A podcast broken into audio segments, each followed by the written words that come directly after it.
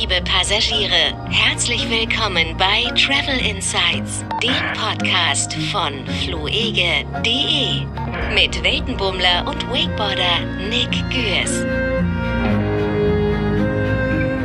Nick, guten Morgen. Wo bist du? Wie geht's dir da? Ähm, ich bin zu Hause. Ich bin ein bisschen erkältet. Oh nein. Aber ich habe keinen Covid, zum Glück. Ich habe jetzt zwei Tests gemacht und die waren zum Glück alle negativ.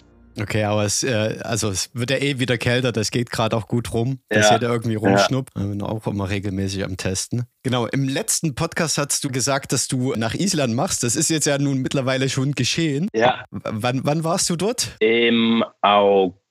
Ja, im August war das. Äh, ja, erzähl mal, warum warst du in Island? Was hast du denn da schon wieder gemacht? Ähm, äh, wir hatten dann ein ziemlich cooles Videoprojekt ähm, äh, für einen Autohersteller, was äh, eine ziemliche Challenge Es ist ein luxuriöser Autohersteller. Ja, und da kam jetzt der Clip ähm, äh, vor kurzem raus und äh, ist mega geil worden. Bin mega happy damit. Aber das war auch echt eine ziemliche Challenge, das zu machen, wie wir das gemacht haben. Wir hatten also im November viel die Idee. Dann äh, hatten wir im April hatten wir einen Location Check. Dann äh, haben wir die ersten Drehsachen haben wir dann im äh, Mai gemacht. Nee, im Juni und äh, mussten aber dann nochmal hinfliegen im August. Also insgesamt war ich dann dreimal in Island und habe da dieses Jahr, glaube ich, fast drei Wochen oder so verbracht. Ich habe mir den Clip gerade eben nochmal angeschaut. Das sind ja irgendwie zwei Minuten, ja. Äh, totale Ja. äh, Inspiration, schöne Natur, irgendwie alles Eis und Feuer. Äh, klingt jetzt wie ein Game of Thrones Werbespot, ist aber halt so. Ne? Das, ja, das war dann auch noch das Krasse, dass genau zu diesem Zeitpunkt, wo wir da hingeflogen sind, ist dieser Vulkan ausgebrochen. Okay. Und dann Eier haben für wir halt- Götteröl.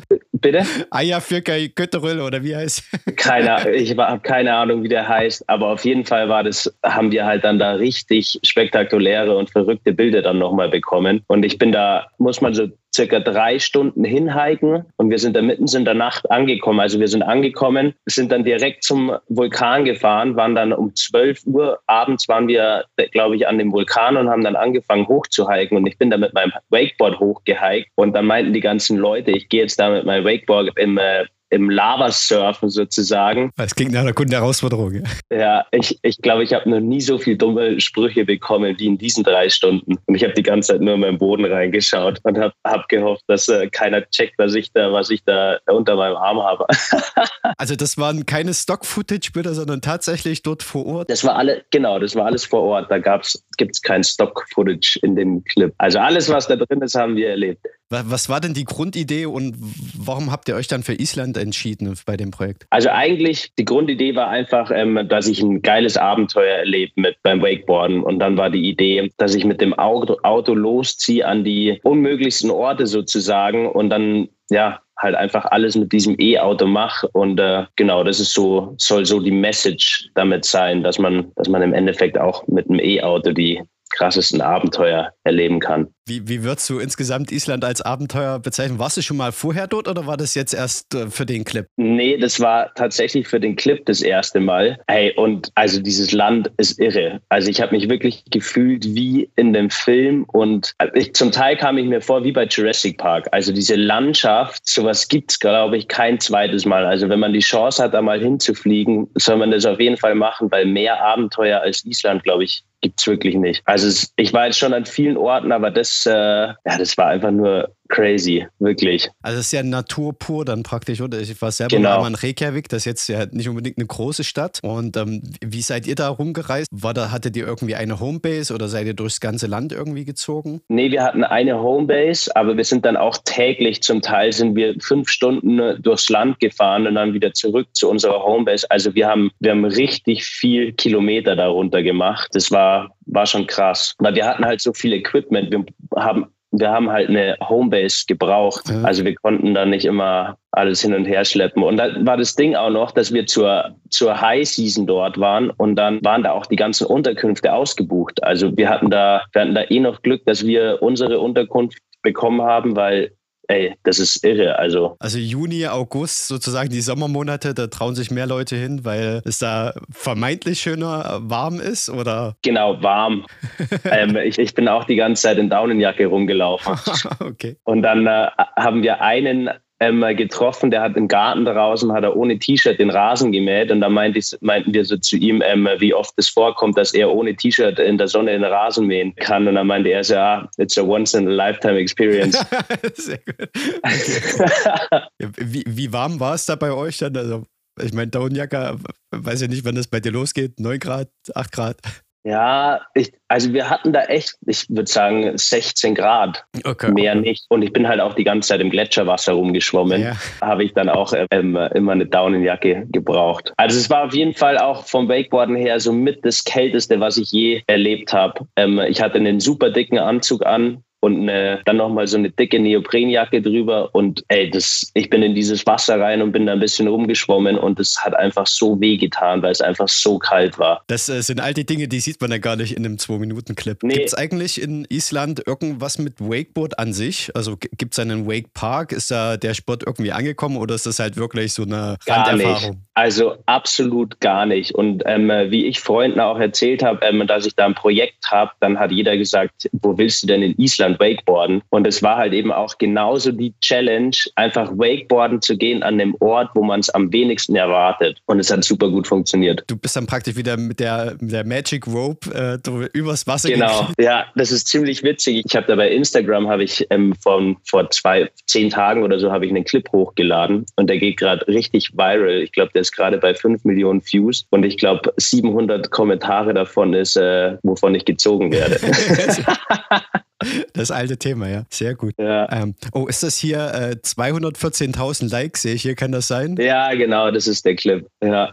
Also ich habe dein, logischerweise dein Profil im Hintergrund mit auf. Ah ja, da hältst du noch die Kamera in der Hand und da kann man dir live zuschauen. Äh, mhm. Äh, praktisch, okay. Also ich sehe hier Eis, ich sehe hier Feuer. Was war dann für dich am beeindruckendsten oder was hat für dich so die ganze Reise dort ausgemacht? Boah, am beeindruckendsten, also für mich die größte Challenge was mich auch monatelang beschäftigt hat und mir auch zum Teil wirklich schlaflose Nächte gegeben hat, war der Skogafoss-Wasserfall. Okay. Dieser ja. Riesenzerfall in Island. Und da war der Plan, dass ich da mit meinem Wakeboard durchfahre. Und äh, beim Location-Check bin ich da einmal hinter den Wasserfall gegangen und habe mir das angeguckt und da war so turbulente, also hinter diesem Wasserfall, da ist so turbulente Luft und so ein Sturm dahinter, dass du kaum atmen kannst. Dieser Wasserfall, der schmeißt dich einfach hin und her. Also es ist wirklich irre. Das war mit so das Extremste, was ich je erlebt habe. Und dann äh, war halt so der Plan, dass ich da mit meinem Wakeboard durchfahre. Und dann hatten wir auch so einen Safety Guide dabei und ich weiß noch, wie wir angekommen sind an dem Tag Tag habe ich diesen, habe ich den Safety Guide kennengelernt und der dachte, wir gehen einfach nur hinter den Wasserfall und wollen da Aufnahme machen und der wusste nicht, dass ich da durchfahren will. Okay. Und dann meinte meinte er so, ob ich völligst verrückt bin. Und ich so, ich so, warum? Und er so, hey, da kommt so viel Wasser runter, dass äh, er weiß nicht, was da passiert. Und dann meinte ich noch so zu ihm, ja, aber sterben werde ich schon nicht, oder? Und dann hat er mich ganz komisch angeguckt. Und dann dachte ich mir so, hey, scheiße, okay, das ist, das ist wirklich ernst. Also, und dann meinte er halt auch zu mir, hey, er kann mir nicht sagen, was da passiert, wenn ich da unter diesem Wasserfall bin, weil da war halt einfach noch keiner drunter. Und dann habe ich versucht, mit ihm ähm, äh, zu dem Strahl hinzuschwimmen und dann hätten wir versucht, unten durchzutauchen, um zu gucken, wie uns, wie mich der Wasserfall eben durchschleudert dann. Und keine Chance. Also wir kamen da nicht hin, weil da so eine riesen starke Strömung war. Ja, und dann habe ich gesagt, ja, hey, das probieren wir jetzt einfach aus und schauen, was passiert. Und dann ist er mit mir dahinter gegangen und da gibt es auch Behind-the-Scenes-Footage, was noch nicht draußen ist. Und das ist einfach nur, es ist einfach nur irre. Also ich habe es mir letztens habe ich mir auch nochmal angeguckt und es ist einfach nur gestört, wenn ich das sehe. Ja, ja und dann äh, ging's, äh, waren wir hinter dem Wasserfall und irgendwann hat sich äh, die Magic Rope gespannt und dann wusste ich, scheiße, jetzt muss ich durch diesen Wasserfall durchfahren. Und hat auch beim ersten Mal ganz gut geklappt und ich habe mich halt dann immer vom Rand so ein bisschen mehr in diese Wasserhölle ähm, rangetastet. Und irgendwann bin ich komplett in der Mitte durchgefahren und dann hat es aber schon einen ordentlichen Schlag gegeben. Also es hat mich auch schon, hat mich dann ein paar Mal einfach umgerissen. Und dann hat mich der Wasserfall so runtergedrückt und dann hat er mich auch, auch wieder ausgespuckt. Also am Ende war es gar nicht so wild, aber es war einfach nur scary. Um, ähm, ich würde sagen, wir lassen das mal offen, ob es äh, das in einen Clip geschafft hat. Kann ja dann jeder selber schauen, diese Szene. War das so das gefährlichste oder die herausforderndste Szene insgesamt, die ihr mit gedreht habt, drehen wolltet? Weil ich sehe auch, du bist, äh, es sieht irgendwie aus scharfkantig, so an, an Steinen vorbei und Eisformation. Ja, also vom Kopf her dachte ich, dass der Wasserfall schon so mit das Gefährlichste wird. Das Schwierigste, glaube ich, war aber dann tatsächlich in den Gletscherlagunen zu wakeboarden, über die Eisberge springen und ja in diesem eiskalten Wasser einfach da zu schwimmen und, und da einfach stundenlang in diesem eiskalten Wasser verbringen, bis wir die ganzen Shots hatten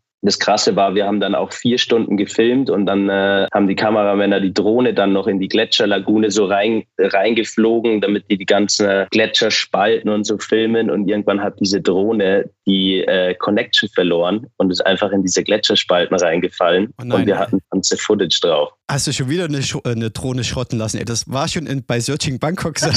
in Thailand, ja. Das ja. darfst du keinen Versicherer erzählen. aber nee. konntet, konntet ihr noch retten, das Material? Also Festplatten oder nee. Speicherkarten halten ja meistens auch was. Das war weg. Oh nein. Das war weg, ja. Und dann äh, mussten wir es nochmal machen. Ja, der Mann, der Einweg droht. ja. Ja. Warst du vorher da selbst mit zum Location-Check oder wie, wie ist so der ganze? Nee, nee, da, da war ich selbst. Also das, das war auch so zum ersten Mal ein Projekt, wo ich mit einem Kumpel zusammen gemacht habe, wo uns einfach in die Hand gedrückt worden ist und wir hatten da einfach freien Lauf und konnten äh, sagen, machen, was wir wollen. Also wir haben eine Story abgegeben, die fanden das geil und dann meinten die so, okay, Jungs, legt los. Und dann äh, war das auch so, oh krass, oh, okay. wirklich jetzt? wirklich, wirklich.